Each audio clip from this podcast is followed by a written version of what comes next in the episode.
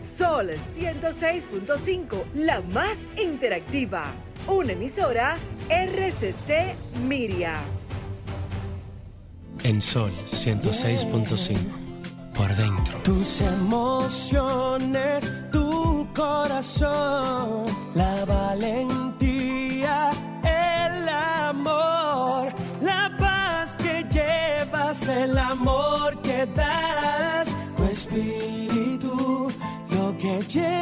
por dentro, por dentro, por dentro, lo que llevas por dentro.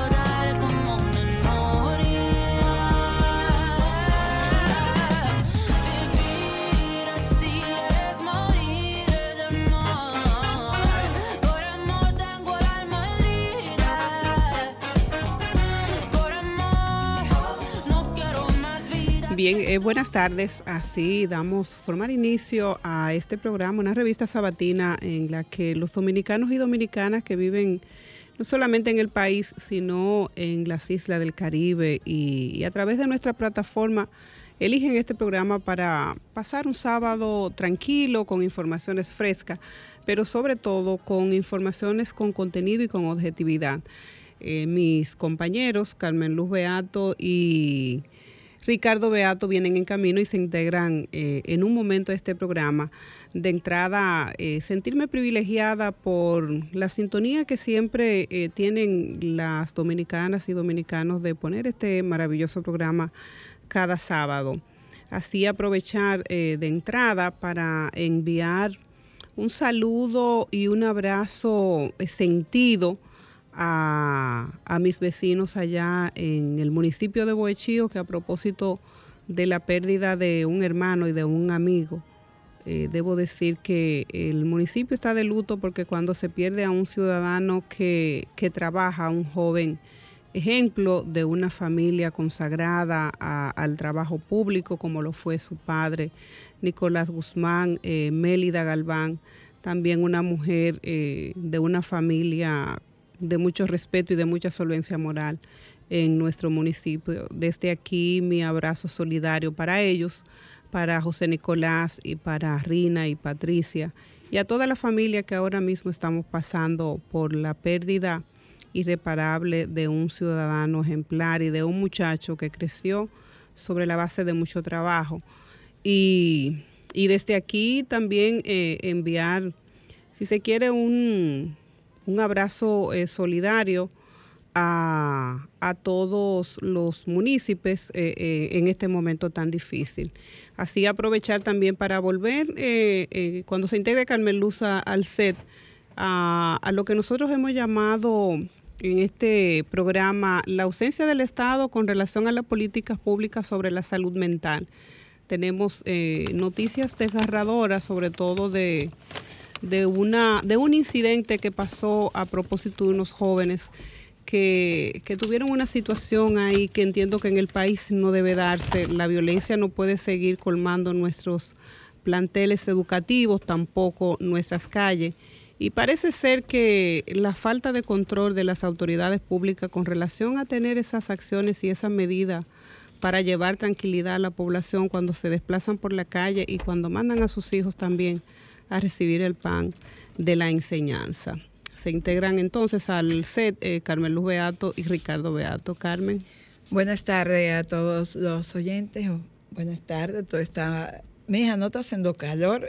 ¿Y esos chorcitos? Explícame. ¿Pero qué es esto, Ricardo? ¿Es desacatada que está esta muchacha? No, eh, porque la mujer me- anda larga arriba y corta abajo. Sí, pero de manera impresionante, todo bien.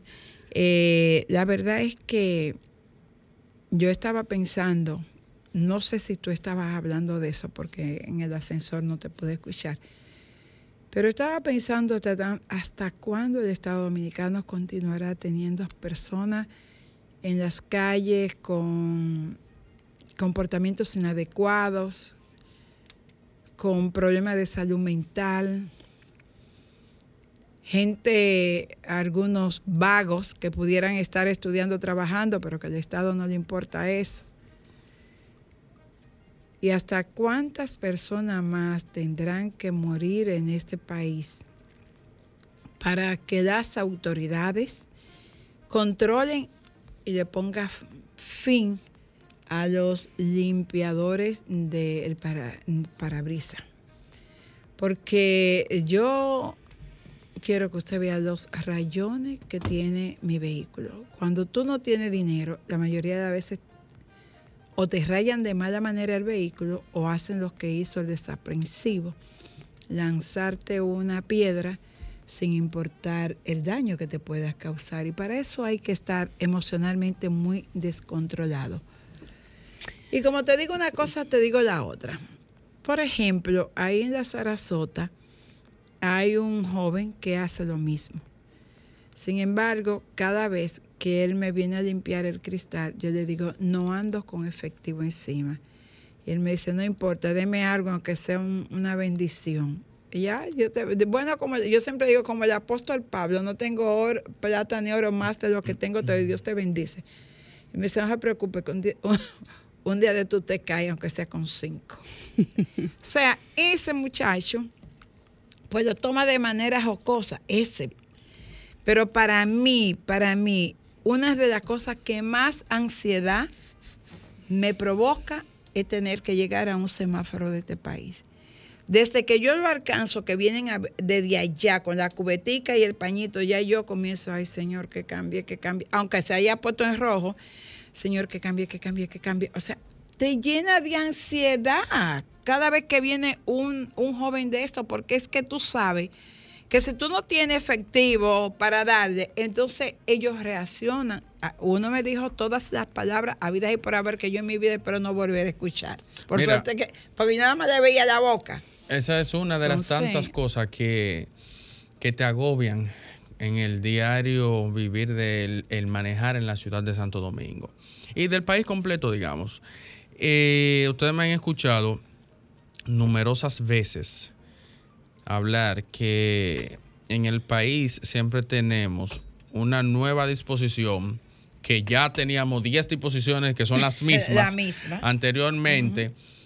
La cumplimos para callar la opinión pública la primera semana y posterior a eso volvemos a lo mismo. Bueno, por cierto, yo venía en esa ruta de la Núñez, hoy no vi un solo limpiador de cristal. en Sin embargo, bueno, ustedes recuerdan lo que le dije del plan de regularización de los motoristas. ¿Para qué sirvió? Bueno, sí, sirvió para algo. ¿Para qué? Para Ah, el- bueno, para que le entraron unos chelitos al Estado. en fin. Eh, no es la primera vez que se retiran los limpiavidrios de las calles. Yo recuerdo que cuando era alcalde David Collado, hubo un suceso en la misma Sarasota con, Con Churchill. con Winston Churchill y un- una de estas personas agredió a un propietario de un vehículo y el propietario del vehículo reaccionó con un disparo y ese limpiavidrio murió. ¿Quién fue el único perjudicado en ese momento?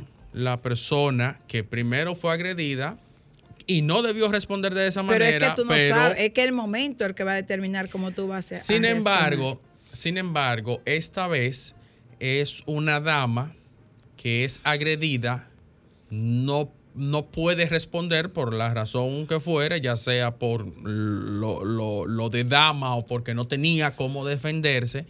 Sin embargo, ese joven, aún por lo menos yo no sé el- eh, qué paradero Están tiene. investigando, dijo la policía. Pero mientras estén investigando... Él se va para otro sitio, eso es lo mismo. Entonces... Imagínate tú que esa Sí, muchacha ya, hubiese andado con, alguien armado. ¿Qué pasa ahí? Sí, exactamente. Si ya hace algunos cuatro años tuvimos una disposición, esto pasó porque no se cumplió esa disposición La de recoger. de la alcaldía.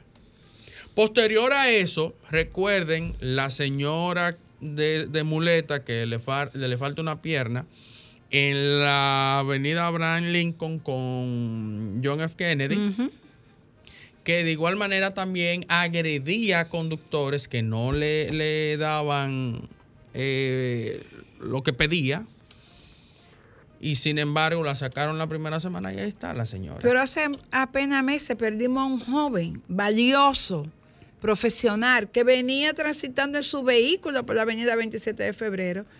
Y un enajenado mental que todavía no sabemos quién fue, porque eh, vimos una foto, pero nunca se supo eh, en qué paró sí, eso. lo, lo, lo apresaron. Ajá, pero ya lo apresaron y qué. Pero tú sabes Lo que es lo que... a la disposición de Pero el te- eh, mira, Carmen Luz, siempre se insiste en el asunto de la salud mental, es por eso, porque el que está padeciendo de, de enfermedades mentales no es responsable de sus actos.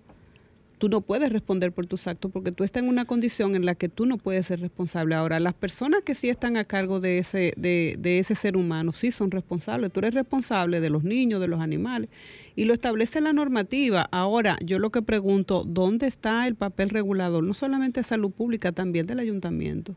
También la seguridad de los ciudadanos en la vía pública. que las alcaldías son la primera llamada a, a- a ejercer la, la- Eh, entonces- la presión y la ley. Entonces, nosotros no podemos esperar, eh, como siempre te digo, el, ese papel reactivo de las autoridades, esperar que pase un evento para luego tomar los correctivos. Y cuando se toman los correctivos no se le da continuidad.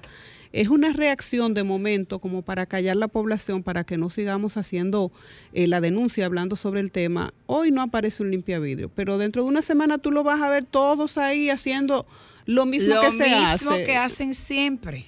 Entonces, Pero yo así- recuerdo que la alcaldía también lo iba a, a- lo iba a, a- a asumir como empleado de la, alca- de la alcaldía. Pero no solamente la alcaldía, pero tú dices de esos limpiavidrios y de esos enajenados que están ahí, pero ahí aparecen mujeres con niños y con bebés en los Sí, brazos menores de edad, a las 11, a las 12, a las 1, a la Yo he 1 de la visto niñas de madrugada. 8 y 9 años, niña, exponiéndose a ser violada, raptada, Pero matada. que, Que ahí es no. que yo me río, Carmen Luz, Y el que trabajo- cuando yo leo y escucho que migración está trabajando y recogiendo y cada vez que yo llego a la Kennedy con Lincoln, yo digo, ay Dios mío, la verdad que esto es un circo. No, Ricardo, pero el trabajo infantil está penal, está penado. Tú no puedes poner a un menor a trabajar y tú ves esos niños a todas las horas del día pidiendo en cada uno de, de esas calles y yo pregunto dónde está la autoridad. Entonces es solamente de palabra y dónde están los hechos, dónde, está- dónde están las acciones. Bueno, ya Franklin nos está manifestando que tenemos que ir a una pausa y regresamos en breve. En la vida todo es amor. Si uno ama, está vivo. Si crea amor, las cosas buenas forzosamente llegan.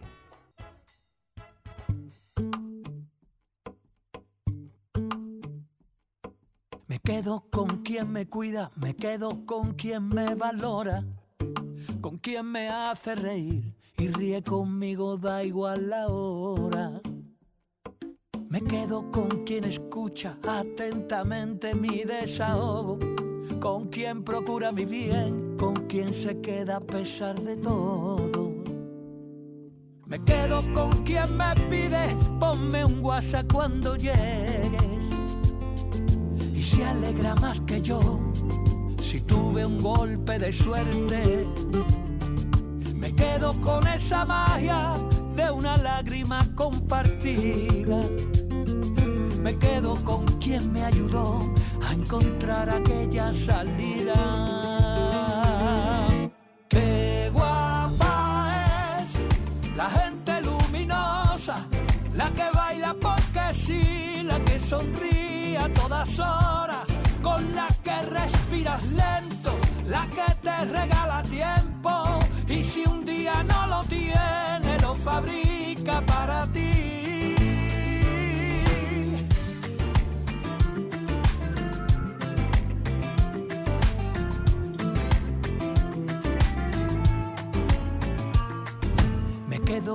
Quien enciende bombillas en mi camino, saca lo bueno de mí y me hace sentirme vivo.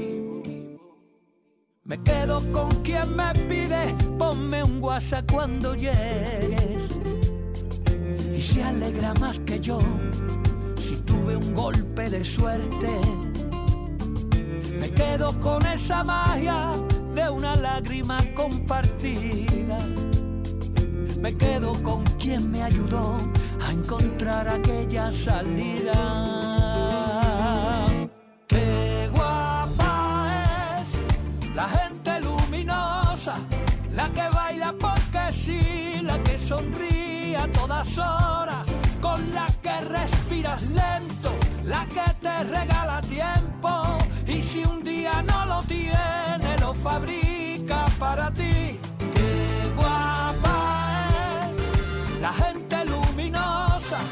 Esa que no se preocupa de la marca de tu ropa, la que pone a la alegría siempre en su menú del día, gente que ilumina el mundo, gente guapa como tú.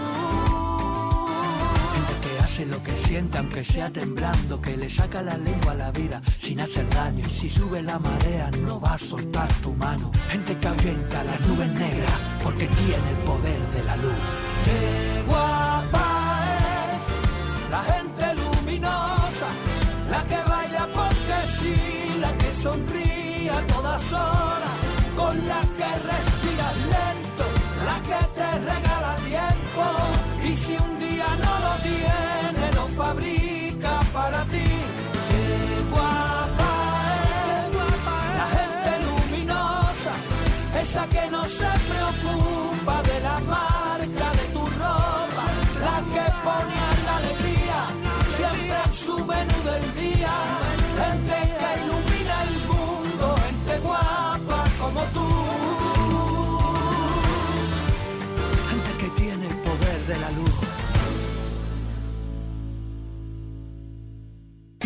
Música, entretenimiento, noticias y todo lo que puede interesar aquí en Por Dentro.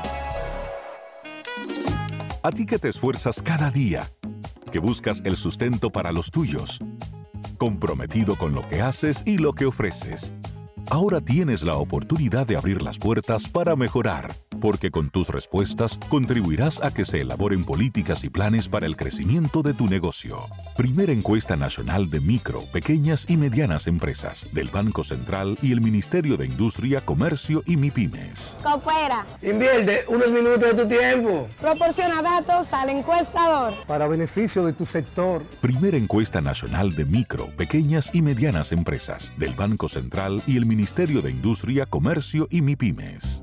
La ozonoterapia es una forma de tratamiento médico alternativo. Consiste en la saturación de oxígeno en el organismo a través de la insuflación de una mezcla de oxígeno y ozono al cuerpo por diversas vías. La aplicación de la ozonoterapia mejora a los pacientes que sufren de cáncer y sida. Se aplica en fibromialgia, hernia discal, artritis, artrosis, arteriosclerosis, enfermedades bucodentales, infecciosas postquirúrgicas, enfermedades ginecológicas. Para su tratamiento ozonoterapia, acuda al Centro Integral de Ozonoterapia Dr. Contreras, ubicado en la Avenida Independencia número 603, Gascue, Casa Esquina Benito Monción, frente a la bomba EXO, Santo Domingo Distrito Nacional o llame al 809-686-3902, WhatsApp 809-258-4744. Yo, no. La cerraste. Ah, ¿no? Sí, sí, la cerraste. ¿Cómo que la cerré? Sí, ¿Cómo le diste aquí, era aquí que tenemos. Anda, cerré la llamada.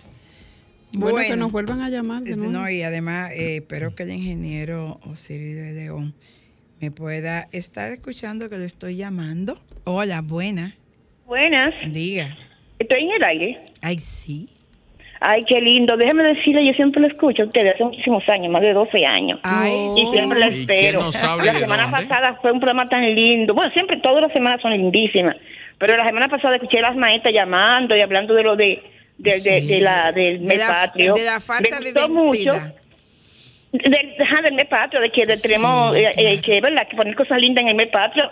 Subir comida dominicana, no di que digo que te suben comida Pérez. que no son dominicanas. No Otra cosa de quiero decir ahora mismo. Ay, yo no he comido, Ese- no hablé de un momento, la canción que estaba sonando ahora me encantó. ¿Cómo se llama? Para yo, para yo buscarla, me gustó muchísimo. ¿verdad? Eh, la primera, se- La gente primera luminosa, gente cantando, sí. luminosa, gente luminosa. Gente luminosa. Ay, muchísimas gracias por esa canción. Me Pero ¿y encantó. con quién conversamos? Ay, no voy a decir nombre, no, bien, bye, bye. Bueno, pues gracias por escucharnos durante tantos años. Eh, mira una cosa. Ay, Dios mío. Tú sabes que este programa tiene más oyentes que no nos llaman de lo que, Que uno sí, se imagina. por- Yo- déjame decirte que la cantidad de gente que de me los dice a mí- silenciosos, de los oyentes silenciosos. Sí, la cantidad de gente que me dice, mira, pero qué bueno estaba el programa. ¿Y tú lo estabas escuchando? Sí. ¿Y por qué tú no llamaste? Tú sabes que a Tú mí no me tienes, gusta una, llamar. tú tienes una, o nosotros tenemos una audiencia cautiva en la Junta Central Electoral. No hay una forma de que yo vaya el lunes, que, a Que mí no, no me digan. eh, estaba en el vehículo y te escuché, qué buen comentario. Yo le dije, pero háganoslo saber, porque es bueno para nosotros saber que las personas están Es la escuchando. A quien yo no he vuelto a escuchar jamás es A Primitiva. no, a José A- Luis. Mira, Ah, si tú ¿verdad? supieras que hace mucho que José Luis nos llama, que esperemos que esté bien, bien de salud. Tú sabes que yo estaba en un supermercado y una señora me dijo, ay, usted tiene un programa. Y yo, sí, de- los sábados, sí. Ay, yo siempre le escucho. Pero eso es bueno. Y a mí, Señores, me- diga, a mí fue un amé. un amé. Un amé.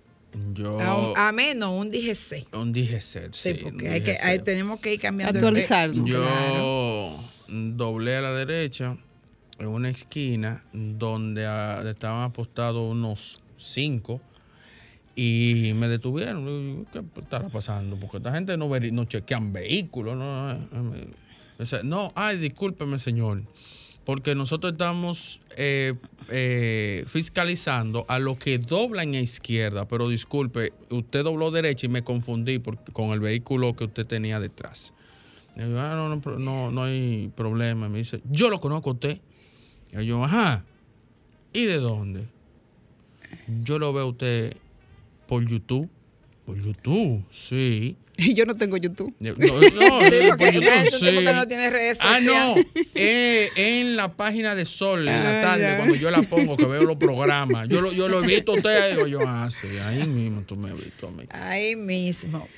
Pero lo cierto es que esta semana eh, vivimos una experiencia en la que nuevamente uno tiene que recurrir a la falta de información. Yo pienso que instituciones que de alguna manera tienen que ver con construcción, con carreteras, con los hospitales, como son eh, Obras Públicas, el Ministerio de Vivienda, el Servicio Nacional de Seguridad, deberían usar parte de sus recursos publicitarios para enseñarle a la población qué hacer en medio de un terremoto de gran magnitud que pueda reportar daños peligrosos, que pueda poner en riesgo la vida de muchas personas, cómo tú cuidar tu vida y además cómo cuidar las vidas de las personas que estén en ese momento en tu entorno. Porque la verdad es que se hicieron muchos memes. Y yo misma, me, déjame ver, el ingeniero Siri me está diciendo algo. Dice, mira, dice que está devolviendo la llamada, Franklin. Vuelve y llámalo. Mira, eh, es bueno que Siri nos va a hablar porque yo tengo una aprensión con relación a los permisos para las construcciones en el país, que es lo que más peligro podría, pudiera significar para eventos de esa naturaleza en la República Dominicana. Claro. A mí me llama mucho a preocupación la forma en que las personas hacen la construcción sin el debido permiso, sin la supervisión necesaria del órgano que tiene que ver con la regulación de la de erigir eh, estructuras de grandes dimensiones en el país.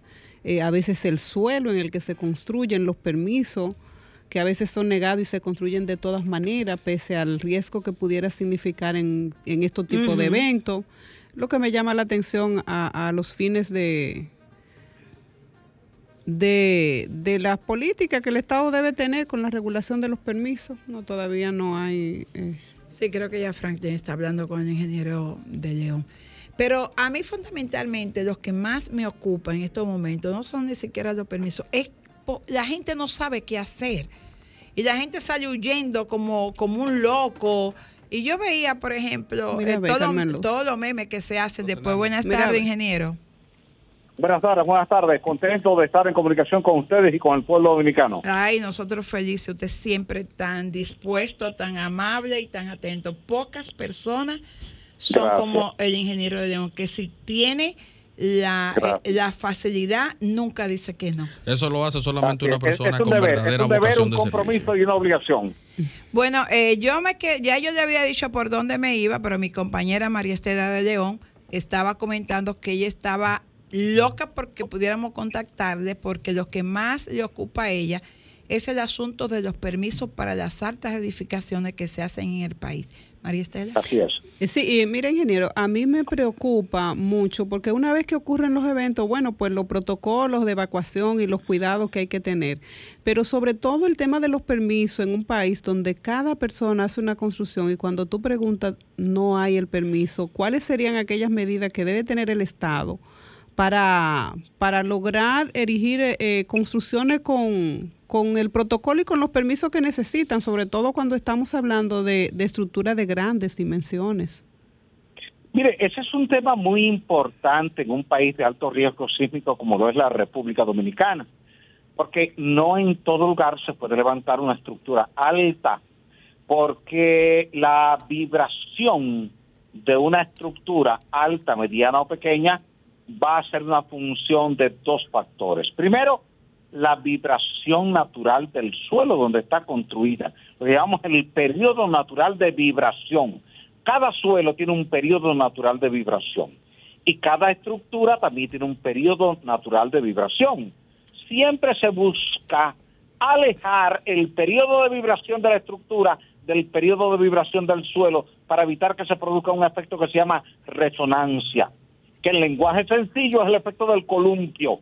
Cuando usted empuja a su niño en el columpio, en el parque, que la primera vez usted tiene que hacerle mucha fuerza al columpio para que se desplace lejos, pero ya con el impulso que el columpio viene, ya usted con tocar la espalda del niño con un dedo, el columpio vuelve allá al otro extremo. Eso pasa en los edificios al momento de un terremoto.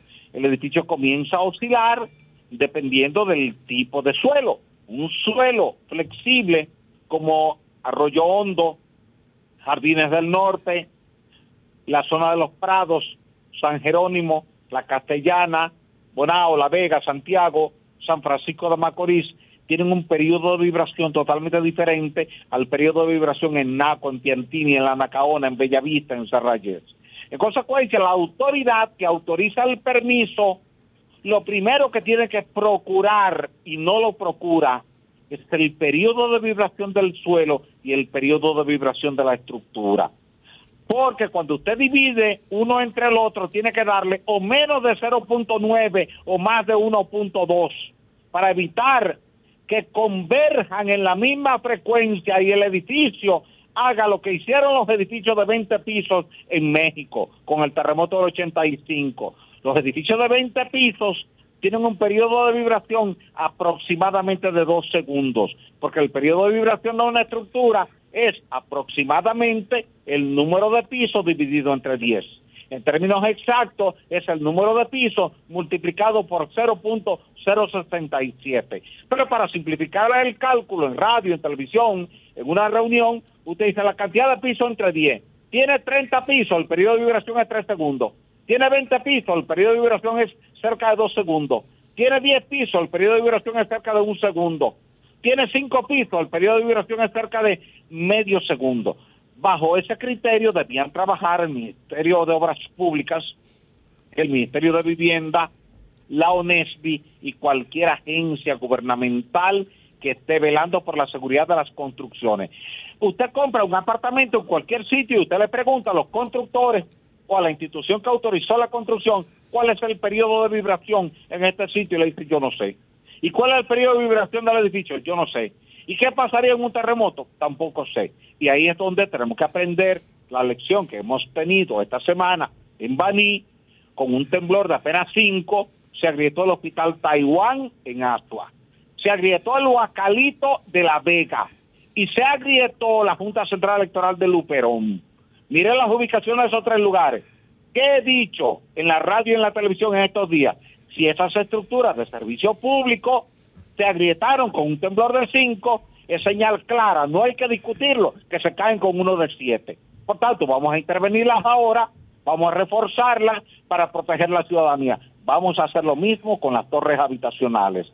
Yo he sugerido ayer, hoy, que el presidente de la República debe emitir un decreto ordenando evaluar todas las estructuras públicas y las estructuras multipisos. Esas torres habitacionales de 10, 15, 20, 25, 30 pisos, auditarlas. ¿Cómo responden ante un evento sísmico? De forma tal de que cualquier intervención que haya que hacer para robustecerla, lo hagamos ahora, con tiempo, antes de que venga un terremoto grande. Eso le daría garantía y seguridad a usted como ciudadano que cuando va a comprar esa torre segura, como vecino que usted es, que esa torre segura, como visitante de una de esas torres que es segura y sobre todo como prestador de servicio que usted puede hacer y tenga que ir a una de estas torres que la situación es segura. Porque si en La Vega se le cayó un edificio sin terremoto y se le cayó un puente sin terremoto, entonces se nos están cayendo estructuras sin terremoto y hemos visto que un sencillo temblor de magnitud 5 nos ha agrietado decenas y decenas de escuelas, nos ha agrietado hospitales, nos está afectando estructuras públicas y eso no debía ocurrir en la sociedad dominicana. La verdad, ingeniero, Permíteme que, hacerle una pregunta a Carmen Luz a, a Osiris. Ingeniero, eh, en el sector donde vivo, el residencial donde vivo, es... ¿Dónde usted vive? En la República de Colombia, próximo a Ok, la Monumental. esto, esto es arcilla. Le pregunto el sitio para saber qué tipo de terreno. Esto es arcilla. República de Colombia es arcilla. Sí, el tipo de edificación, el máximo son cuatro pisos, pero no es la edificación a la que estamos acostumbrados a ver, que es la de cavar y levantar bajo, sobre ese, esa, esas columnas que se hacen, sino que son edificios hechos sobre una plataforma y por consiguiente se siente mucho más. Yo estaba en mi casa, incluso estaba durmiendo en, la, en, en ese momento. Y el movimiento de columpio que usted bien explica, lo sentí, pero bastante, bastante, bastante.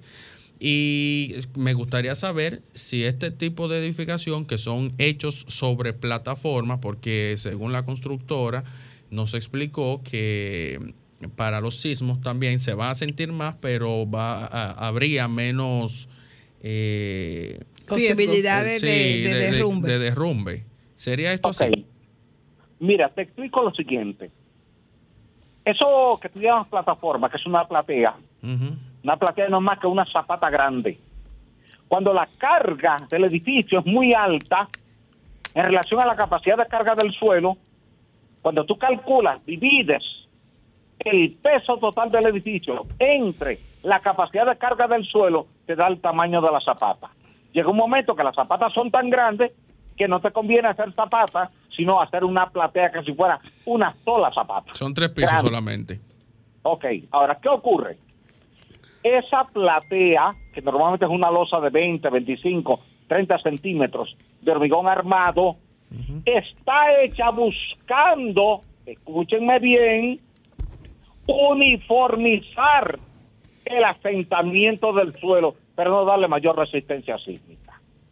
Lo que tú buscas es evitar un problema de asentamiento diferencial.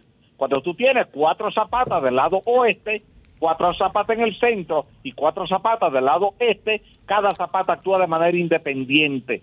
Como que tú tienes 12 personas en una reunión y cada cual dice lo que quiere, piensa lo que quiere y se para cuando quiere. Son independientes. Ahora, si tú coges y amarras a todo el mundo con una varilla de acero, si se para uno, se paran todos. Y si se sienta uno, se sientan todos. Ese es el papel de la platea. Lo que la platea busca es minimizar el asentamiento del suelo, porque cuando tú divides la carga total del edificio entre una losa grande, que es una platea, te da un esfuerzo unitario mínimo, chiquito sobre el suelo y te evita el asentamiento. Ahora bien, eso está bien está correcto desde el punto de vista de lo que es la carga muerta del edificio, pero no necesariamente desde el punto de vista de lo que es la carga sísmica. El que tú tengas una platea no impide que falle un muro, que falle una columna por un exceso de fuerza cortante que el muro o que la columna no pudo soportar al momento del terremoto. Entonces son dos variables distintas que tú, que tú tienes que considerar al momento del terremoto. ¿sí? Lo de la platea es para que trabaje bien sin terremoto.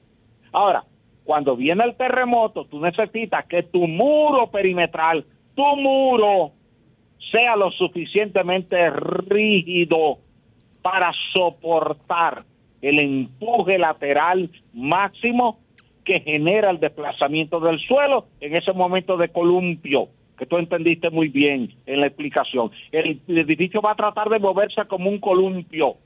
Y el papel del muro rígido es aguantar eso para no ceder. Recuerda que tu edificio no es de goma, no es de caucho, no es elástico, es de concreto y es rígido el concreto no se dobla, se parte, pero no se dobla, porque es rígido. En consecuencia, cuando tú excedes su resistencia, es lo que hace que se parte, porque él no tiene la flexibilidad, la elasticidad que tú querías que tuviera. Bajo ese escenario, siempre le he explicado a las máximas autoridades del país a los contratistas, lo he dicho decenas de veces en conferencias que he dictado en el Colegio de Ingenieros y lo he escrito en decenas y decenas y decenas de artículos en la prensa, que una cosa es usted diseñar para carga muerta, si la carga propia del edificio, tu propio peso, una cosa que tú peses 170 libras y tu cuerpo aguanta tus 170 libras sin problema. Y otra cosa que una persona que está al lado tuyo que pesa 300 libras te da un empujón y te tumba. Esa persona que está al lado tuyo y que pesa 300 libras y que te da un empujón, es el terremoto.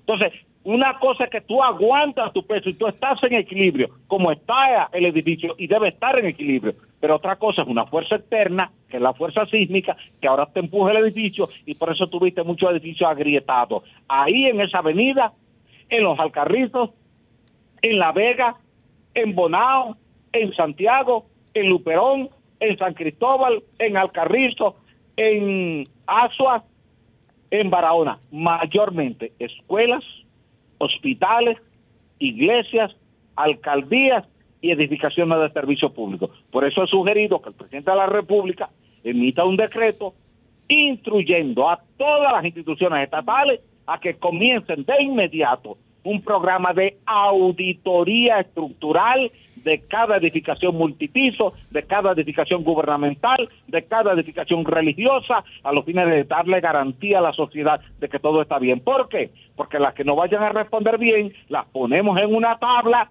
y comenzamos a intervenirlas inmediatamente para corregir las vulnerabilidades. La verdad que ojalá eh, su llamado sea escuchado por las autoridades, porque esto es una gran necesidad. En mi caso, yo tengo veintitantos, 25, 27 años viviendo en mi residencial, en ese residencial José Contreras. Ahí hemos pasado... Esa el, roca.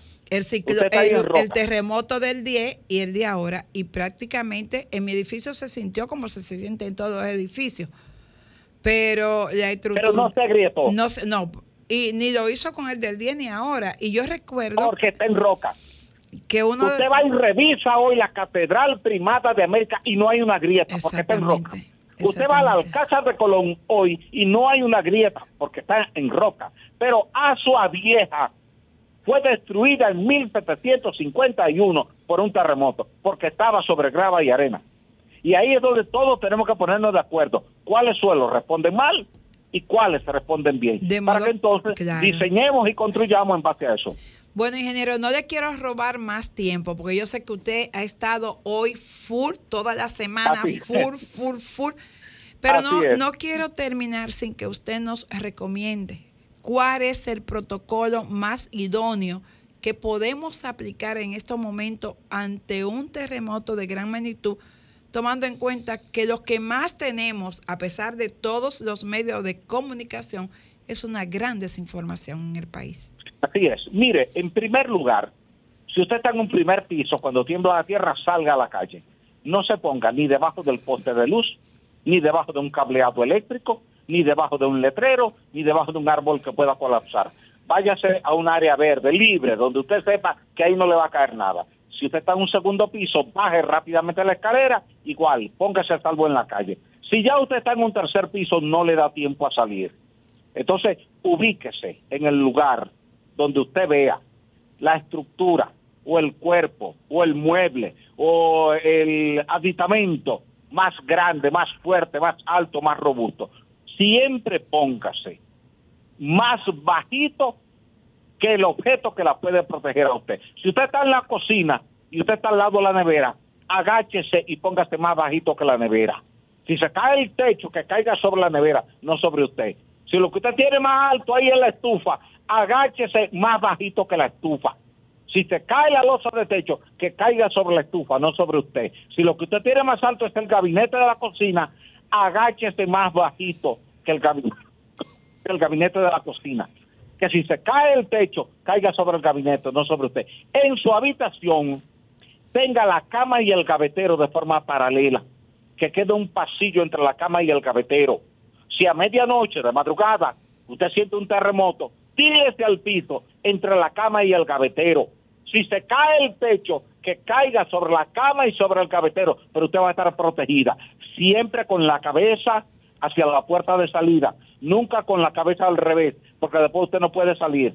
Si usted tiene la cabeza hacia la puerta de salida, usted se puede arrastrar y llegar a la puerta. Trate, dentro de lo posible, que la puerta de su habitación abra para afuera, no para adentro. Porque si abre para afuera y se tranca, usted la puede patear o darle con un pedazo de madera, con un gabinete, con un mueblecito, con una silla y abrirla. Si abre para adentro, usted va a estar dependiendo de alguien que venga de afuera y le ayude a abrirla en caso de que se trabe. Tenga siempre en cada esquina de su casa, usted tiene cuatro esquinas, en cada esquina tenga dos botellitas de agua. Esas botellitas de agua le permiten a usted, en caso de usted quedar atrapado ahí, usted hidratarse por un día, por tres días, por cinco días, por diez días, por quince días. Olvídese de comida. No tenga comida ahí, no es necesario. Su cuerpo puede mantenerse vivo 20 días, 25 días sin comida, siempre que usted tenga agua. Mientras usted esté tomando agua, su organismo se hidrata y él va a consumir la energía que está almacenada en su tejido adiposo. Usted no se va a morir por falta de comida, entonces tenga agua, no comida. Y en adición a eso, trate siempre de tener un pito con usted en su llavero, en su cartera. Si usted se queda bloqueada, en el primer momento usted puede vocear pidiendo ayuda, pero media hora después ya sus cuerdas vocales no le dan. Ahora, si usted tiene un pitito y usted pita, desde que los perros que andan con los socorristas escuchen el pito en la distancia, comienzan a ladrar, advirtiendo a los socorristas de que ahí en esa dirección hay una persona. Y cuando sueltan los perros, ellos van a buscar la manera de llegar a donde está usted, porque oyeron el pito. Tenga siempre en su cartera un pito. Y si usted puede, tenga también en su cartera una linternita pequeña. Si es de noche el sismo, se va a ir la luz. Inmediatamente se va a ir la luz. Ahora, su linternita le va a ayudar a usted a iluminarse en el camino para salir y ponerse a salvo. Si usted logra salir bien de esto y su estructura no colapsó, tan pronto usted siente que la sacudida sísmica se detuvo, póngase a salvo fuera del edificio. No espere nunca la réplica dentro del edificio. Usted camina, sale a la calle, se pone en un lugar seguro y no espere una réplica. Un edificio que resiste una primera sacudida puede colapsar con una réplica menor, porque ya la estructura, si quedó lastimada, con cualquier pequeña sacudida sísmica se cae. Son de esas medidas que el gobierno debía estar compartiendo todos los días, a toda hora, a través de la radio, la televisión y la prensa escrita para ayudar a toda la población. Yo lo hice hace poco más de un año para el Ministerio de Educación, me lo pidió, se lo hice sin costo alguno, le grabé dos cápsulas dentro de un programa que ellos llamaron Cátedras Ciudadanas, dos cátedras explicando a los niños qué hacer antes, durante y después de un terremoto, y esto está disponible en la web, al servicio de todo el mundo, y el gobierno debía difundir eso más, porque además no le costó dinero. En mi caso, como consultor, yo no le cobré un centavo al Estado Dominicano por hacerle dos cápsulas cada una de una suficiente atención para que la población pudiera entender qué hacer antes, durante y después de un evento sísmico y lo hicimos para niños. Por tanto, el lenguaje que utilizamos fue un lenguaje hasta cierto punto infantil, que fuera familiar para los niños y se incorporaron varios niños para que en su lenguaje explicaran exactamente lo mismo que yo estaba explicando, para que sirviera para que otros niños pudieran entender lo que esos niños habían explicado, tomado al pie de la letra de mis palabras. Muchísimas gracias y que tenga usted un excelente fin de semana y gracias, gracias, gracias. Muchas gracias por estar Osiris. siempre disponible. Por esa labor Gracias, Ignacia, ciudadana que hace. ustedes, que, que Dios les bendiga. y Gracias, la igual. próxima, A usted si Dios también. lo permite. Amén, un abrazo. Puso Ahora a- tú a escuchas pensar. a Osiris de León y tú te quedas pensando, pero Aquí hace falta mucha educación a nivel de, de que la ciudadanía... Se le encoge el Sí, corazón a sí, uno cuando sí. uno lo oye Pero esa es la realidad. Lo que él, lo que él dice es la realidad. que vive en este país. Lo que pasa es que nosotros como no tenemos política de nada, solamente reaccionamos cuando los eventos llegan. Pero debería ser una responsabilidad del Estado a través de su órgano, de los órganos de educación y todo ese dinero que se invierte en publicidad. Eh, dedicarla a crear conciencia a la gente para cuando los eventos, los países que se desarrollan, señores, eso tú te mudas en una casa y el protocolo está pegado en la entrada de la puerta. Mira, pero lo más importante es que el Estado pudiera inmediatamente hacer lo que eres- ha dicho. El presidente emita un decreto para evaluar Las todas las edificaciones públicas. edificaciones públicas y privadas que hay en este país. Porque si tú te pones a observar, aquí en cualquier rincón de esta ciudad hay un edificio de 12 plantas. De tre- Mira, ese que construyeron ahí cuando nosotros estaban construyendo, sabes eh, esto aquí se remeniaba. Y eso era construyendo lo que Carmelo, la cantidad de casas que tienen en mejoras, entre comillas, verticalmente, y son cinco y seis pisos. No, que, que le hicieron para un piso y le pusieron, eh, ¿cómo se llama eso? Un plato para un segundo piso. Y eso tú lo ves en Honduras, en esos sitios. Cuando tú pasas, tienen 10 pisos. Así es. Bueno, a nuestros Y oyentes, nadie dice a nada. los oyentes que no te están mirando, yo quiero tirarte un piropo porque las cosas son así. Carmen Luz ha encontrado un pantalón que yo tengo por encima de las rodillas muy corto, pero es porque ella anda con un vestido que le pasa la, largo. que le pasa los En pies los tobillos, y, y en los ella se está midiendo conmigo, pero la verdad es que no Ya, te ve, que no te había visto tan hermosa con un vestido azul marino, muy elegante, entonces al Eh, no le iba a final pasar, no, yo sabía que no le iba a dejar pasar. No, es que ella me exigió un mea culpa. un mea culpa porque ella me está, me midiendo. Bueno, no, no puedo cerrar sin decir que ciertamente yo exageré en el largo del pantalón. de- es que ella está sentada y cuando yo entré la vi sentada. Sí. Y entonces vi que los chorcitos estaban como muy cortos. Pero no son cortos. No, le quedan a las rodillas. Está, son una bermuda que le quedan muy bien y ella está muy bien combinada. Usted nada más ve la parte de la de bandera. encima, la- la- pero la- ella está del con color un de la naranja, bandera. con un azul que le queda espectacular. Y no son tan cortos como yo dije. Fue una percepción. Pero como en este país se está viviendo de la Perce- percepción, yo me incluyo en esa. Nos encontramos el próximo sábado. Feliz fin de semana. Sol 106.5, la más interactiva. Una emisora RCC Miria.